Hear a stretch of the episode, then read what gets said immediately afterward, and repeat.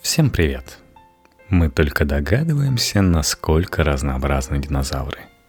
Палеонтолог Владимир Алифанов о доисторических животных, ставших модными благодаря Голливуду. Текст Полины Потаповой для «Репаблик». Динозавры не сходят с первых полос газет. Открытие новых видов и мест их обитания происходит регулярно – Почти каждый раз это дополняет или меняет представление науки о том, что собой представляли животные из мезозойской эры. Недавно в Канаде нашли хорошо сохранившуюся тушу нодозавра, травоядного динозавра весом более тонны. Его кожа минерализировалась, благодаря чему он сохранил очертания. Раньше ученые и мечтать не могли, чтобы рассмотреть динозавра в таких деталях – до этого мировые СМИ обошла история китайского палеонтолога, купившего на рынке кусок янтаря, в котором сохранился хвост целурозавра с перьями. Репаблик расспросил старшего научного сотрудника Палеонтологического института Российской Академии Наук Владимира Алифанова, какими были динозавры, что они видели, о чем думали и что эволюция динозавров говорит нам об эволюции человека – Создается впечатление, что последние годы непрерывно происходят открытия, касающиеся динозавров. С чем это связано? Точка отсчета – выход фильма «Парк юрского периода» в 1993 году. В этот момент динозавры превратились в элемент массовой культуры. Именно после фильма интерес к ископаемой группе стал всеобщим – Часть дохода от проката, который принес 1 миллиард долларов, Стивен Спилберг направил в научный фонд, который много лет потом финансировал теоретические полевые исследования. Почти сразу после проката фильма в Китае открыли оперенных динозавров, остатки скелетов в обрамлении отпечатков перьев. Эти находки вызывали еще больше интерес к теме – с тех пор повелась традиция громогласного оповещения динозавровых открытий в СМИ. За последнее время горизонты знания об этой теме широко раздвинулись. Скелеты динозавров и их части были обнаружены в большинстве стран мира. Поиски повсеместно продолжаются и ныне. Западные страны, как и раньше, вкладывают большие средства в экспедиционные работы. Думаю, для США это особенно важно, потому что у страны довольно короткая история, а динозавры – это способ укорениться. А на территории России были динозавры – нам не очень повезло. Находки есть, но крупных местонахождений немного. Например, в районе Благовещенска есть местонахождение, которое известно с послевоенных времен. В 1999 году в нескольких сотнях километров от города впервые удалось обнаружить целый скелет крупного динозавра – Оллара титана. Этот ящер жил в конце мелового периода, примерно 70 миллионов лет назад – середины 90-х годов недалеко от деревни Шестакова в Кемеровской области при строительстве дороги нашли серию скелетов пситокозавра, относительно небольшого динозавра длиной около полутора метров. Местонахождение фрагментарных находок, отдельных костей и зубов есть в Красноярском крае. Примечательно относительно недавно открытое местонахождение кулиндов в Забайкале. По фрагментам удалось установить несколько видов позднеюрских динозавров – они жили примерно 140-150 миллионов лет назад. Динозавров такого возраста в Азии очень мало. Чаще находят более ранних динозавров. Проблема в том, что в нашей стране коренные породы часто задернованы. Открытие местонахождения динозавров, как правило, связано с деятельностью человека. Останки находят в карьерах, шахтах, при строительстве дорог – а вот в других странах, где много пустынных пространств, естественная эрозия грунта позволяет проводить планомерные поиски и сборы. Больше всего находок в Монголии, Китае и США. А в Центральной России находок не было? Где-то со Средней Юры Центральная и Восточная Европа подтапливаются морем. Если динозавры и были, то только на островах. Видимо, такой остров был в Коломенском районе Подмосковья – там в песчаном карьере обнаружены зубы небольших хищных динозавров – целурозавров. Что наука знает о происхождении динозавров? Чаще всего ученые говорят, что динозавры произошли от тикодонтов, животных, очень похожих на динозавров по строению скелета. Они жили в начале мезозойской эры и, как считается, постепенно научились ходить на задних лапах, как типичные динозавры. Но мне кажется, что это не так. Все было гораздо сложнее – к сожалению, в летописи полно перерывов. Мы знаем далеко не о всех звеньях эволюционной цепи, которая привела к появлению динозавров. Динозавры в своей эволюции проходили разные стадии. Они очень рано уклонились от остальных групп присмыкающихся, то есть представляя собой самостоятельный ствол эволюции наземных позвоночных. Конкретные предки динозавров нам неизвестны, а вот текодонты очень на них были похожи. Кто-то считает, что этого достаточно, чтобы судить о происхождении динозавров. Однако, скорее всего, текодонты – это предтеча динозавров – которые проиграли им конкуренцию. Но это еще нужно доказать. Единственное, что известно точно, что динозавры произошли во времена, когда все континенты были соединены в единый материк – Пангею. Кто ближайшие известные родственники динозавров – ящерицы или птицы? Ящерицы – это отдельный отряд достаточно архаичных присмыкающихся. Динозавры на их фоне – эволюционно продвинутая группа. Точно известно, что динозавры – родственники птиц – Обратите внимание, я не сказал, что они предки птиц. Они родственники и достаточно далекие. Есть архаические группы динозавров, а есть прогрессивные. Птицы связаны именно с прогрессивными группами хищных динозавров. У них, похоже, устроено строение многих деталей скелета. Но мозг у динозавров такой же, как у ящериц и у других групп присмыкающихся. У птиц же мозг устроен очень своеобразно, как свойственно только птицам – для птиц, кстати, важным из чувств оказалось зрение, а динозавры шли по пути усовершенствования обоняния. У птиц все приспособлено к полету, а динозавры – это любители ходьбы. В строении мозга это тоже находит отражение. Скорее всего, птицы и динозавры – это две близкие группы, произошедшие от общего предка. Разветвление произошло, как мне кажется, достаточно рано в триасовом периоде, первом из трех периодов мезозойской эры – а что известно про покровы динозавров? Окрас и перья. Покровы динозавров хорошо известны по многочисленным ныне находкам. Некоторые динозавры обладали чешуйчатым типом покровов, а некоторые несли оперение, как у птиц. Еще были частично чешуйчатые, частично оперенные. Какие-то динозавры были покрыты удлиненными придатками кожи, которые имели признаки промежуточности между чешуей и пером.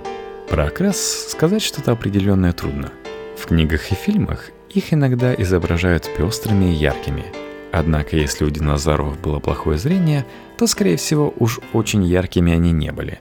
Но это не значит, что не было защитной окраски, пятен и полос. Хотя не все динозавры плохо видели. Была одна группа, у которой зрение было на высоте. Ее представители могли быть яркими.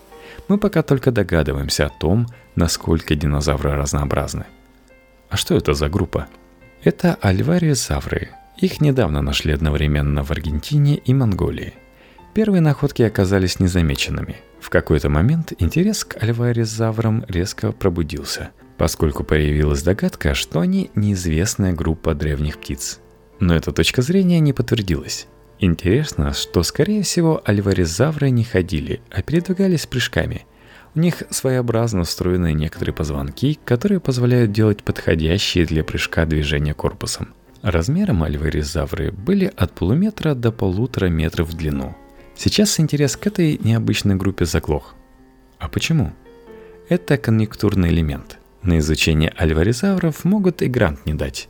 Есть четкие вещи, которые интересуют общественность. Например, если мы будем рассказывать о том, что гигантские тиранозавры гоняли за своей добычей – всем будет страшно и интересно. А если сознаться в том, что быстро бегать они не могли, то всем уже не интересно. Между тем, физиология крупных хищных динозавров не позволяла им длительных и скоростных путешествий. После сотни шагов быстрого хода они должны были встать на подзарядку, то есть сделать паузу для восстановления. Все дело в том, что у динозавров были плохо развиты легкие – Поэтому они использовали в качестве дополнения кислородному анаэробный тип дыхания, который осуществляется за счет распада гликогена, накапливаемого в мышцах и печени. Такой тип расхода энергии свойственен многим земноводным и присмыкающимся, в том числе современным ящерицам, склонным к быстрому переутомлению. Есть он даже у млекопитающих. Так что, скорее всего, как и ящерицы, тиранозавры долго не бегали – Стратегия их действий заключалась в другом. По запаху они определяли, где лежит труп павшего животного, или ждали случая напасть на ослабленную болезнью или ранами жертву. Вот такую жертву они могли неспешно и подолгу преследовать. Вы сказали, что почти у всех динозавров было плохое зрение. А каким они видели мир? Они могли отличить день от ночи, общие контуры при сближении с каким-то объектом, но картина мира складывалась в основном по запаху.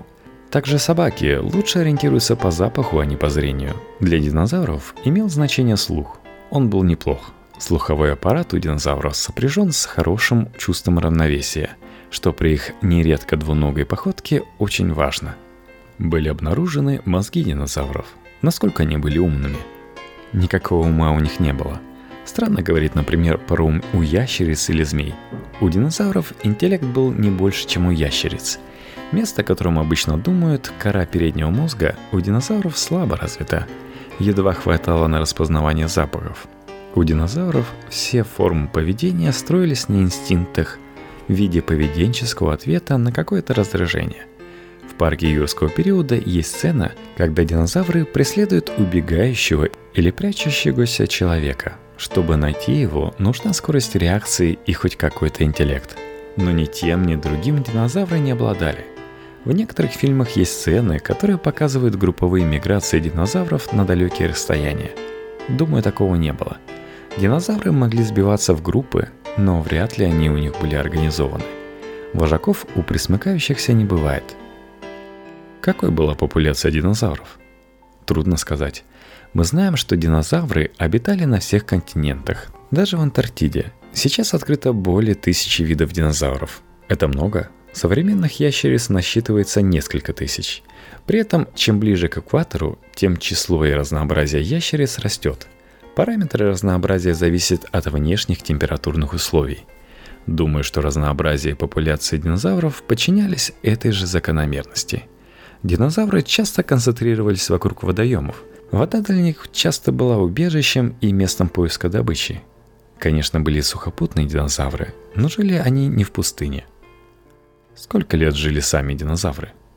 Вопрос перед учеными стоит давно. Для определения индивидуального возраста динозавров используют разные методы, в том числе разного рода так называемые регистрирующие структуры. По ним получается, что динозавры жили не один год – но единого рецепта получить нельзя.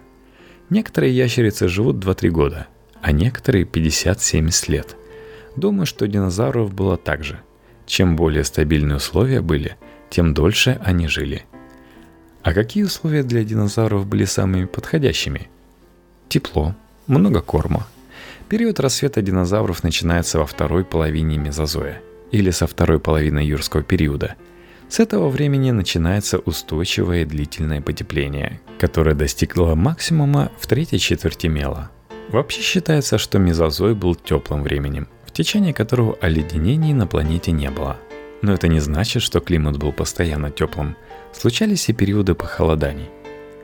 Какими они были в градусах? В эпохе потепления средние годовые температуры, например, в умеренных широтах, могли пересекать отметку 25 градусов Цельсия – в период похолоданий они падали к отметке 10 градусов. Более объективный показатель – температура воды океанического дна. Сейчас она колеблется от 0 до плюс 5 градусов. А в мезозое были периоды, когда температура океанического дна достигала 15-17 градусов. У поверхности температуры были еще выше. А это влияло на температуру воздуха – Однако за несколько миллионов лет до конца мезозоя температура океанической воды резко упала примерно в два раза. Причина этого пока загадка. Следом потянулась цепь наземных похолоданий. Похолодания привели к кризисам наземных экосистем, которые в конце мезозоя стали перестраиваться на новый лад. Динозавры в эту перестройку не вписались. В похолодании для динозавров были только минусы. В кризисы формируются новые вещи – После похолодания 120 миллионов лет назад стали широко распространяться цветковые растения. Некоторые группы динозавров приспособились к новым условиям. Например, некоторые стали питаться. Однако вместе с цветковыми растениями мир вокруг динозавров постепенно изменился. Как я уже сказал, для динозавров перестройка экосистем в целом стала фатальной. То есть вы считаете, что динозавры вымерли из-за климатических изменений? Да – Естественным образом, динозавры вымирают на фоне очередного похолодания. Через несколько миллионов лет после этого климат вновь стал теплым. Все континенты покрываются теплолюбивыми лесами современного типа, и населены они млекопитающими и птицами современного облика. В таких условиях динозавры не выжили бы. Если динозавры и были связаны с растительными сообществами, то с теми, в которых преобладали голосеменные растения – бенетитовые, саговниковые, генгоковые, хвойные – Видимо, их распространение в начале мезозоя и привело к формированию условий для появления первых динозавров. Многие палеонтологи полагают, что динозавры вымерли из-за падения метеорита. Почему вы не верите в эту теорию? Считается, что падение крупного космического тела привело к взрыву, запылению атмосферы и похолоданию. Слабое место в этой теории – пережившие это событие животные – Почему же динозавры вымерли, а птицы, черепахи, ящерицы, змеи и млекопитающие выжили?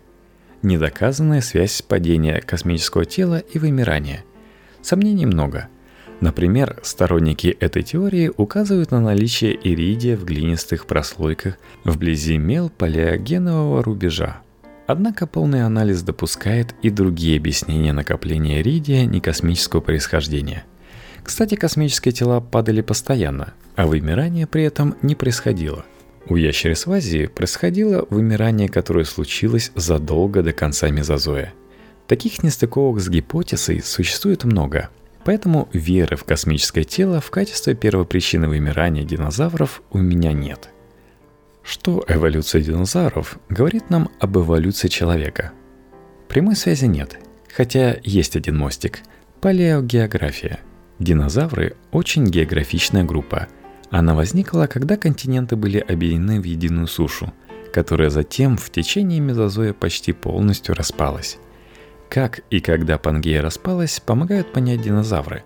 А дальше нам надо мезозойские реконструкции положения континентов совместить с картой первичного распространения приматов.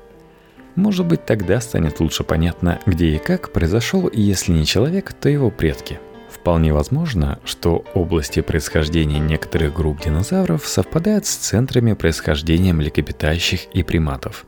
Например, Юго-Восточная Азия вполне могла бы быть таким центром происхождения, что, мне кажется, недооценивается.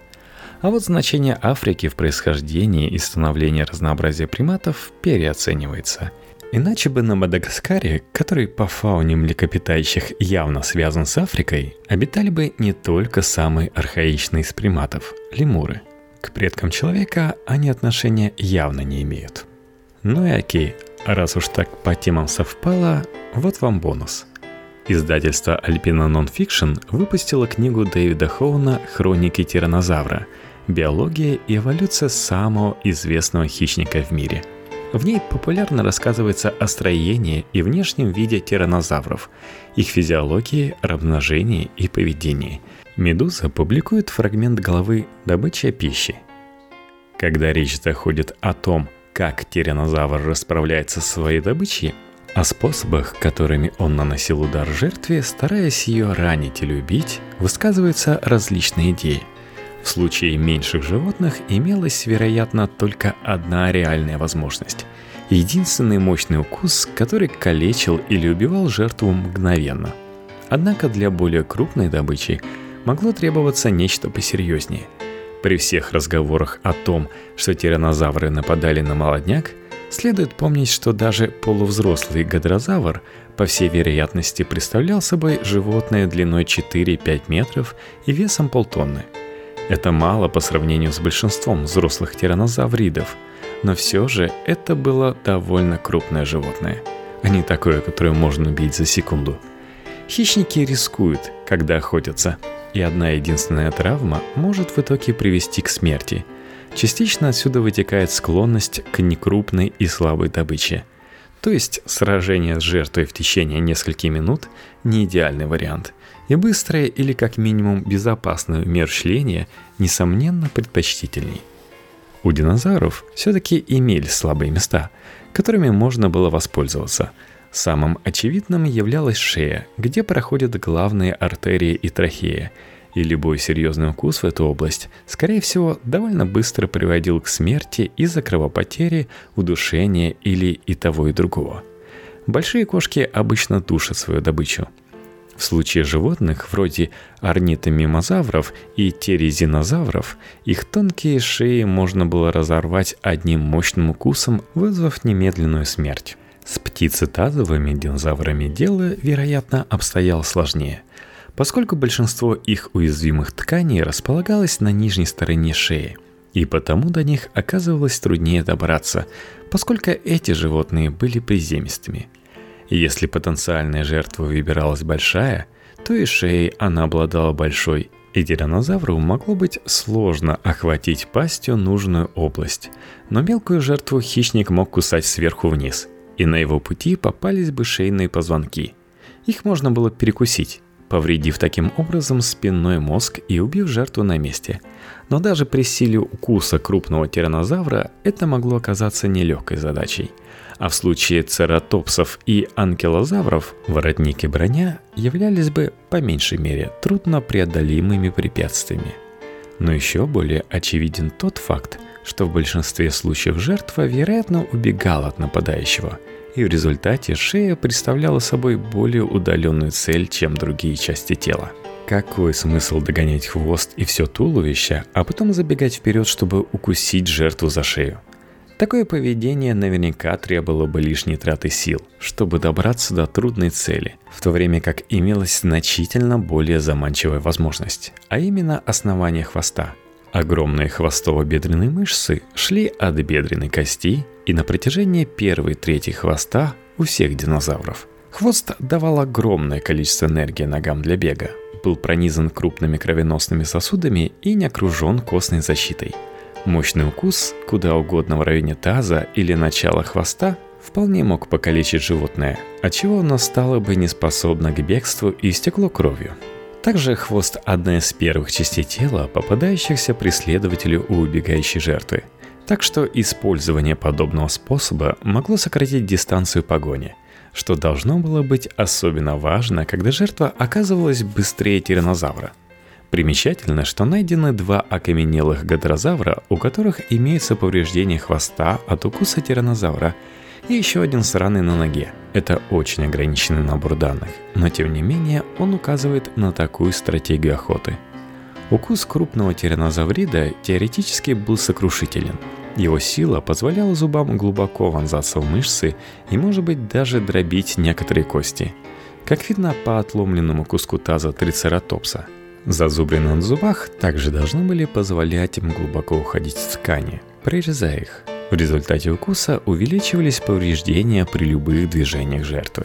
Аналитические модели и другие подобные методы исследования по понятным причинам склонны фокусироваться на статичном укусе, простом взаимодействии между черепом и зубами и статичным объектом вроде кости. Но в реальности жертва, по всей вероятности, боролась, отчего ее положение ухудшалось еще больше – а мускулистая шея тиранозавра должна была позволять вырывать кусок того, во что вцепилась пасть. Укус был чрезвычайно эффективным, а учитывая сильно редуцированные руки, он, по-видимому, являлся главным оружием умерщвления добычи. Однако существует предположение, что обе руки и ноги также были важны и регулярно использовались во время охоты даже тиранозавринами – Разумеется, нетрудно вообразить, как некрупный тиранозавроид или юная особь крупного тиранозаврина пригвождает к земле ногой млекопитающее или ящерицу.